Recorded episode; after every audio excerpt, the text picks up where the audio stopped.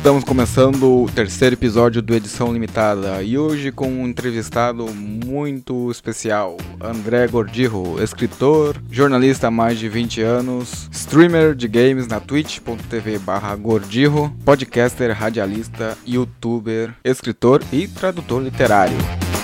Essa conversa foi concedida a mim no dia 15 de outubro para inicialmente compor o trabalho de Rádio Jornalismo 2 da Unipampa. Então agora você pode escutá-la na íntegra aqui no terceiro episódio do Edição Limitada.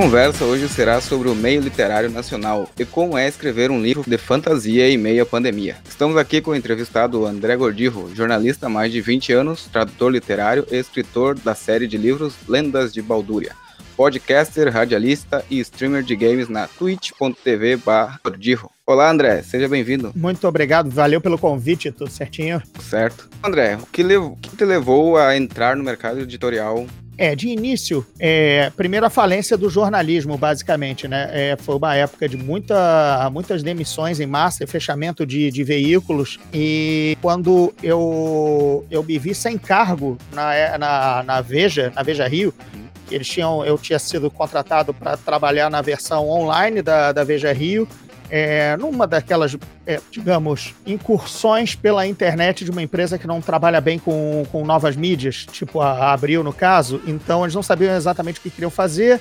É, durou um ano a experiência do online da, da Veja e eles fecharam. Eles resolveram fechar tudo. E a, é, a, cada cinco anos eles tentam de novo ganhar o mercado online. Mas nessa primeira oportunidade, é, eu, eu, já era da casa, eu já era da Veja, é, já tinha sido também, e aí fui enfim, fazer a, Veja Rio online, mas eles decidiram, depois de um ano, encerrar todas as, as iniciativas online e me vi na rua. Aí foi também um caso geral, assim, de, de de, de repito, muita gente é, circulando, sendo, sendo demitida, até que um colega meu, também jornalista, estava numa casa editorial e sabendo do meu conhecimento de inglês, conhecimento literário, enfim, ele perguntou: você não quer traduzir é, uns livros aqui para mim?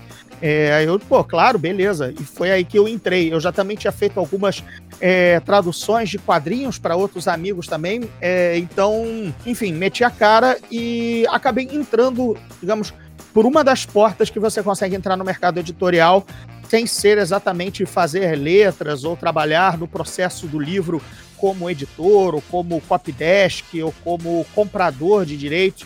Né? A, a, o mercado do livro abrange várias categorias e várias profissões e várias atividades. Uma delas é o tradutor quando se trata de livros na nossa que não sejam da nossa língua nativa. E foi por aí que eu entrei. É, tu lembra o ano que tu entrou? Ah, aí, cara, é, essas primeiras traduções acho que estavam ocorrendo por volta de 2000 e alguma coisinha, cara, porque eu já estava também depois de sair para depois de sair da, da própria Veja, eu peguei um livro, aí eu fui comecei a colaborar em outras revistas e aí fui mesclando as duas coisas até que quase hoje em dia é, eu só não digo que é uma dedicação exclusiva à tradução, porque agora tem a produção de conteúdo, tem stream, tem, tem programa de rádio, já tem produção em geral de várias coisas, então tradução é uma das coisas que consomem o meu dia de 40 horas. Depois que tu já estava dentro do mercado, como que foi para ti ver é que funcionava lá dentro assim? Tu, era o que tu esperava ou era algo completamente diferente do que tu imaginava? Eu acho que tem sempre aquele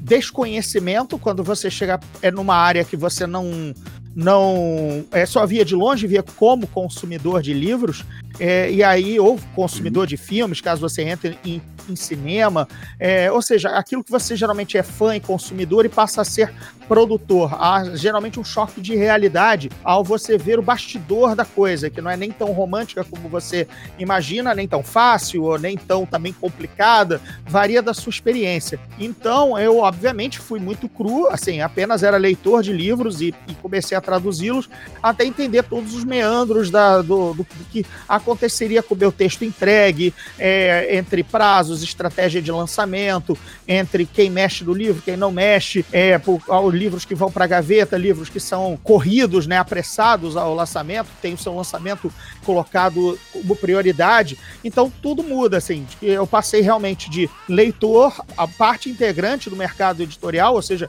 um, uma peça da produção de livro e na, no final da ponta passei também a ser autor, que é uma outra faceta do, do mercado. Enfim, é a, é a faceta mais importante, visto que sem autor não tem livro, né? Qual foi o maior problema assim que tu teve logo de cara quando tu entrou assim, no mercado? É, assim, problema, problema é, digamos, graças a Deus nenhum, mas é, varia de empresa para empresa é, os problemas do tipo é, prazos absurdos ou, ou atraso no pagamento, é, é coisas assim da, da, da, mecânica, nada nenhuma dificuldade, digamos, profissional de, de enfrentar um texto ou, ou mais basicamente assim, eu tive muita sorte de ter, de ter recebido livros de excelentes profissionais que inclusive também é, com certeza me, me ensinaram a traduzir para o mercado, entendeu? É, de uma forma ou de outra, não, não com recomendações, mas à medida que eu fui pegando livros mais ah. desafiadores ou dentro do, do, meu gênero, eu fui, acho que, melhorando.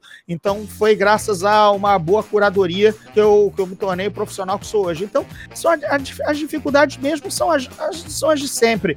De novo, prazos apertados, má remuneração, atraso do, no departamento financeiro, essas coisas que não deveriam ocorrer.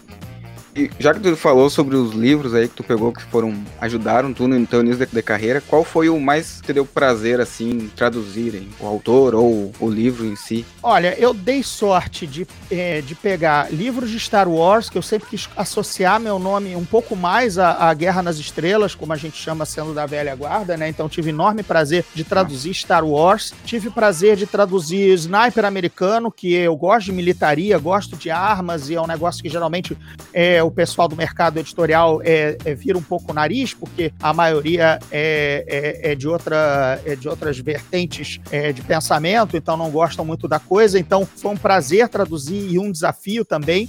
Eu me vi traduzindo muito no início a EA, né, o Young Adult, que era uma literatura que eu não consumia e ao mesmo tempo eu descobri extremamente prazerosa, que não consumia por não ser mais Young Adult, né, mas ao mesmo tempo conhecer um, um, um nicho tão bacana, não não sem nenhum demérito ou preconceito, livros muito bem escritos e muito bem e muito imaginativos, muito gostosos. Fora isso, eu peguei alguns de fantasia mais parrudos, assim, para traduzir, tipo a trilogia O Trono do Sol, dentro da Leia, que esse sim foi um desafio e, e, que, me, que me considerou, que me fez olhar no espelho e disse, cara, agora acho que eu sou capaz de entregar algo semelhante como escritor. Eu, eu, sei que eu, eu sei que o tradutor é mal remunerado, mas a gente acaba ganhando por outros aspectos. E tu saberia me dizer quantos livros tu traduziu já na tua carreira? Mais de 30. Acho que é fácil dizer mais de 30. Eu geralmente fico dizendo entre 30 e 40, é, mas já deve estar pela casa dos 40, porque, por exemplo, já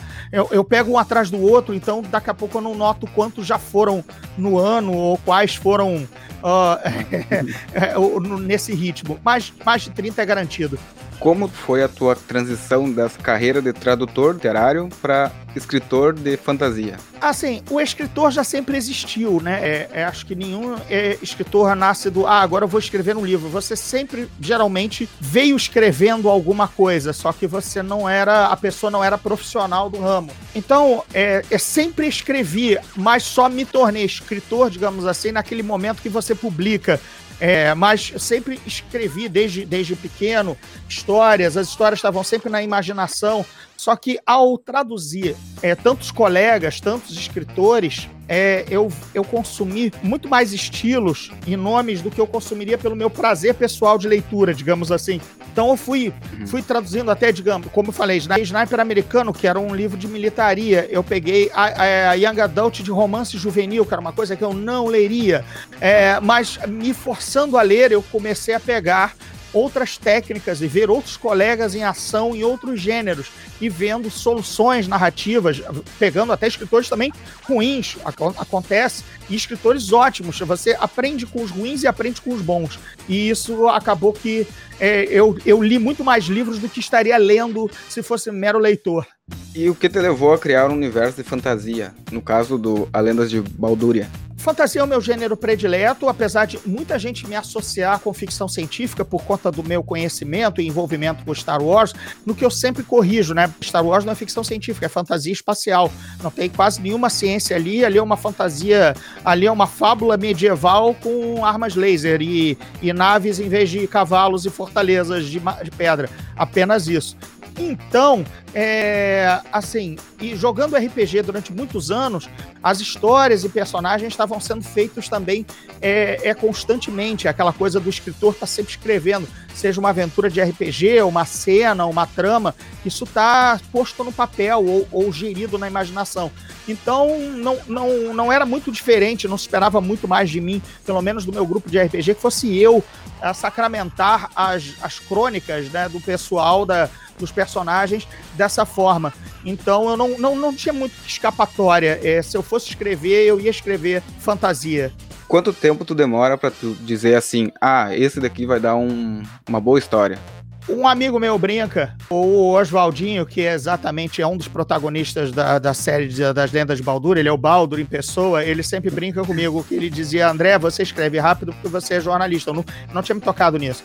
É, você, porque você amanhã tem que colocar a matéria no ar, né? Assim, é, o jornal não vai sair em branco porque você está com bloqueio criativo, né? Você é demitido se não, não entregar a matéria. E realmente, eu sempre fui um, um jornalista rápido, é, de apuração rápida e principalmente de, de conclusão de texto é, sem atrasar um jornal ou sem atrasar uma revista. Então, é, eu já tenho uma facilidade, e tem colegas que não têm, é normal, é de cada um, é, de organização e de colocar, do tipo, preciso resolver esse problema dramático até amanhã, porque eu preciso entrar nesse capítulo amanhã. Então, isso vai ser resolvido, não tem como não resolver, porque é a mesma coisa, é o mesmo parâmetro. É, é, é, o jornal não vai sair em branco amanhã, eu tenho que ter a manchete, sabe? Então, isso por trás, esse treino, é, me deixou muito ligeiro na, na, na, na, organização de ideias e na solução de, de problemas. É, nem que depois, quando na revisão, talvez aí com mais calma, é, eu repense e de repente volte a um, a um parágrafo ou a um, a um capítulo escrito há duas semanas atrás com uma ideia melhor, mas não, eu, eu digamos, eu não empaquei eu não, eu não deixei de andar com o, o processo. Quais foram as tuas principais influências para criar o universo de Balduria? basicamente a fantasia pulp do início dos anos, ali pelos anos 20, 30, e depois um, um, revival meio que pelos anos 50, 60, que é basicamente a obra do Robert Howard, do Conan, o Michael Moorcock, que escreveu a saga do Elric e várias outras sagas, e o Fritz Lieber, que é o, um autor também que escreveu durante, cara, durante 50 anos é, fantasia e começou, basicamente, uma das séries dele mais famosas começaram, começou em 1939 e foi ele que cunhou o termo espada e feitiçaria, Sword and Sorcery, que batizou todo um subgênero de fantasia, é, que é o que eu me, me, me digamos, enquadro, é, é o Fritz Leiber, então o Fritz Lieber, o Michael Moorcock e o Robert Howard. Aí você me pergunta, Tolkien não? Não, Tolkien não, ele, ele, ele conversa muito pouco com, comigo, com o meu estilo, com o meu objetivo narrativo, uh, ainda que, obviamente, a gente brinque no sandbox, na caixa de areia do Tolkien, que é o mundo tradicional de Dungeons and Dragons, uma ambientação tradicional de fantasia, que tenha elfos, anões, orcs, esse tipo, esse tipo de coisa. É, mas eu digo, digamos, eu sou, eu, brinco, eu sou o anti-Tolkien brincando no, no, no, no, no playground dele, entendeu? Sim, sim. Como é o teu dia a dia como escritor?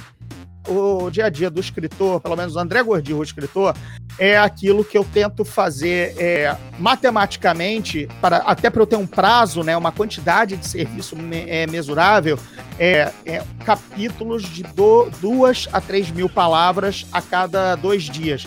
Por que a cada dois dias? É porque eu posso ter um dia extremamente criativo e, e, e, suar a camisa fazendo 3 mil palavras, e aí no dia seguinte, é, meio que com a cansaço mental, eu só releio e penso, ou então eu tô com um capítulo que dura exatamente dois dias sendo escrito, seja mil palavras num dia e mil quinhentas palavras no outro, mas, ou seja, é basicamente um capítulo a cada dois dias, com capítulos variando entre duas mil e três mil palavras. É assim, é, isso me ajuda a enxergar um prazo final e um avanço é, um, uma, um, uma progressão de, de, de serviço como se eu realmente estivesse entregando um jornal ou uma revista. No, em revista a gente trabalha por edição de cadernos, né? Então, ah, o, caderno, o caderno 2, digamos que tem 20 páginas, fecha na quarta.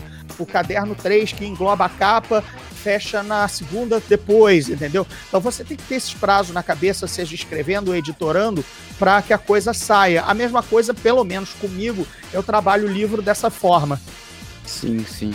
E no quesito de criação, assim, por exemplo, armas, tu pesquisa algum tipo de arma para ser específica de personagem ou tu simplesmente inventa uma arma assim e, e vai?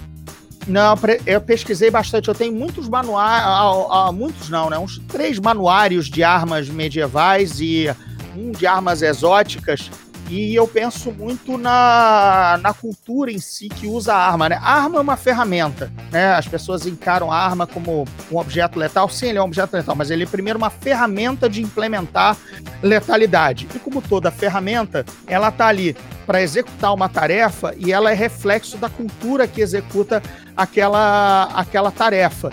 Então, é, antes, se eu quiser inventar alguma coisa ou escolher uma arma específica que já tenha existido, mas para uma determinada cultura, eu repenso a cultura, repenso a, a ideia, background de as circunstâncias culturais de ferramentas e de uso de coisas para colocar também uma arma que tenha a ver. Exemplo, é uma coisa que eu altero no meu no, no meu livro e não e por exemplo quando jogo RPG acho que é legal você implementar que é por exemplo o, o arco longo criado pelos ingleses para enfrentar a cavalaria e, e, etc eles é beleza nós somos uma cultura humana né? os ingleses inventaram esse é, esse arco mas esse arco por exemplo não cabe na, não cabe ao meu ver na mão de elfos, porque os elfos vivem embrenhados na floresta.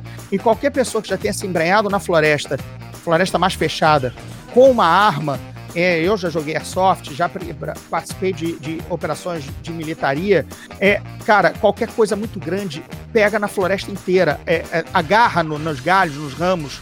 É, então, o que for menor e mais colado ao corpo é melhor para o seu avanço. Então, no caso dos elfos de, de lendas de Baldúria, é, eu uso arcos curtos porque é exatamente isso, manter colado ao corpo e não ser comprido o suficiente para não agarrar num galho, num ramo e, e, e revelar você ou atrapalhar teu, o teu progresso. Então, digamos assim, o que for inventado ainda assim é calcado numa necessidade real e não simplesmente uma espada de dois metros é, que ninguém conseguiria empunhar, entendeu? Uma coisa assim, meio anime, né? Que você tá, tá tão acostumado a ver na animação japonesa que não faz sentido, né? Pouco prático. Agora, nesse momento de pandemia, isso influenciou na criação do teu terceiro livro? Ah, assim, a pandemia veio apenas como mais uma. Não é uma oportunidade, né? Os, as, as traduções deram uma pequena travada em termos do mercado editorial também está se preparando para, enfim, a paralisação total de eventos, de bienal, de feiras é, e de, enfim, a paralisação também geral daquele início, quando todos os departamentos ficaram de home office é, e, e, tal, aquela confusão geral, eu vi aí uma brecha de tempo para escrever o terceiro livro, que já era um objetivo de lançá-lo esse ano na, na, na, Bienal do Livro, e não houve lançamento, não houve Bienal do Livro, mas eu acabei dizendo, cara, se tá todo mundo em casa, tá tudo, a coisa, o mercado deu uma, deu uma desacelerada, deixa eu aproveitar e acelerar a produção do, do terceiro livro. Sim. Então tu aproveitou esse período para fazer o livro. É, sim, não, não foi nenhuma das decisões mais inteligentes, porque acaba que sempre é, é, um, é, um, é um processo longo de escrever o livro, me consumiu alguns meses, e que quando eu saí da produção do livro, eu ainda tive que catar é, tradução para fazer, para colocar o dinheiro em casa porque exatamente eu tinha me colocado indisponível para traduzir naquele momento que eu tinha que eu estava escrevendo o livro. Mas isso aconteceria de uma forma ou de outra em qualquer momento que eu resolvesse escrevê-lo. Então, paciência. Foi, já foi, já está feito, inclusive. Existe plano para um quarto livro do universo ou alguma coisa do tipo, um spin-off, alguma? Existe muita expansão, existe muita expansão dentro do universo de Balduria, porque eu tenho eu tenho derivados para fazer de personagens que eu sei que os leitores curtem e querem conhecer mais sobre, é, tem mais um prólogo para contar, que é da saga dos antigos heróis, os heróis é, da, da primeira vez que os portões do inferno são abertos. Eu não vou contar essa história, mas vou contar como esses, os primeiros heróis se formaram. Eles, eles são apresentados logo no início do primeiro livro, como já como reis, como monarcas estabelecidos. Então não é spoiler nenhum, porque o primeiro livro, o primeiro capítulo já mostra todos estabelecidos. Mas é exatamente há uma cobrança e há uma vontade também minha é, de, de investir, de repente, numa duologia. Não, não seriam três livros, mas talvez se fossem um grande ou dois menores sobre esse, esse pessoal. Então eu acho que eu vou permanecer no meu, no meu mundinho aí por pelo menos uns, uns três, quatro livros. É, qual outro gênero assim que tu gostaria de escrever também? Sabe, fazer uma, uma outra trilogia ou só um livro único? Tenho curiosidade de ver se seria capaz de escrever uma boa espionagem ou ação, mas nada assim que realmente é, me.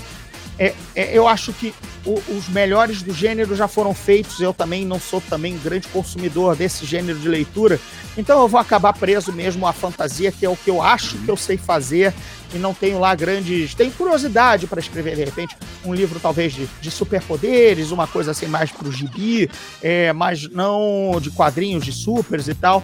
É, um pouco talvez de curiosidade de ficção científica, mas de novo, ficção científica é o, é o, é o celeiro, é a seara dos escritores que tem mais conhecimento de, de exatas, e o meu é, é, é perto do zero. Eu com certeza faria alguma, alguma asneira ou não teria a capacidade é, criativa em cima da ciência que os meus colegas do outro gênero têm. Então deixa quieto, deixa eles fazerem melhor para eu não passar vergonha. Então, se tu pudesse mudar alguma coisa na tua trajetória profissional, qual tu mudaria? Assim? Eu acho que eu teria lançado o livro fora do pior momento, né, de todos os tempos, que foi o, o já a decadência econômica do Brasil com o governo Dilma, né, e a partir daí foi foi só recessão, é, é, crise e falência geral é, com ela no poder até o que a gente tem hoje. Então, talvez eu teria lanç... ter, tivesse lançado na época do, pelo menos, governo Lula 1, algo assim, sabe? É, mas de novo, as oportunidades não, não, não, se apresentaram, eu também era outro, outra pessoa, talvez o livro saísse completamente diferente. Aliás, talvez não, com muita certeza, né? Todo, todo, toda obra de arte é um fotograma, é um, uma polaroid, é um instantâneo do, do autor naquele momento, né? Então, teria saído diferente, assim como também teria saído. Se eu começasse os Portões do Inferno agora, é, ele sairia diferente do que ele foi no primeiro, do, do primeiro momento que eu escrevi. É, e assim sucessivamente. Acho que. Então, eu adoro os livros que eu fiz, então eu gostaria que magicamente eles apenas tivessem sido lançados num, num, num período melhor. Mas se eu tivesse escrito daquele período, é, eles também teriam saído diferentes. Então é complicado dizer, mas o fato é que lançar numa, numa crise sem precedentes que aquela senhora nos colocou e que a partir daí tudo ficou ruim, é, não foi das melhores ideias.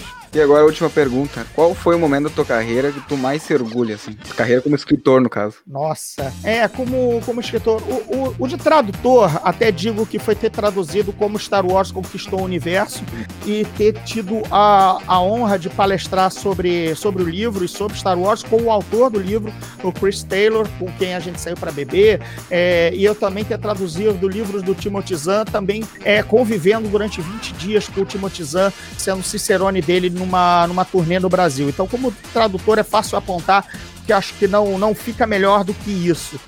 Como escritor, é, acho que, cara, cada sessão de autógrafo bem sucedida é, é um momento é, inesquecível. O primeiro livro é um momento é, glorioso. Ter, receber mensagens dos leitores dizendo que curtem personagens que só existiam na mesa de RPG, ou seja, era uma, era uma bobagem lúdica, vamos, vamos ser bem sinceros, e, e eles agora terem vida literária, estarem, sei lá, num outro patamar, né, de saírem de um jogo, de uma brincadeira, para algo que é sério, entre muitas aspas, aí que é a literatura, que eles existem, estão eternizados, acho que esse é o maior orgulho, ver as pessoas comentando e dizendo que gostam, ou fazendo desenhos, ou fazendo é, fanfic, ou querendo saber mais de personagens que eram apenas uma folha de papel num domingo com dados à volta, entendeu? É, e acho que isso é, uma, é o melhor, é o, é o é o, é o maior momento, é um momento que perdura, né? Que acompanha toda a jornada. Sim, sim. É, era isso, Gordinho. Olha, muito obrigado mesmo pela entrevista. Foi bastante interessante, assim, e legal poder conversar contigo, assim. Eu que acompanho a tua carreira já há um tempo. E muito obrigado mesmo, cara. Valeu. Pô, obrigado, que estamos aí, sem, sem problema. Tá bom. Valeu, Gordirro. Valeu mesmo, cara.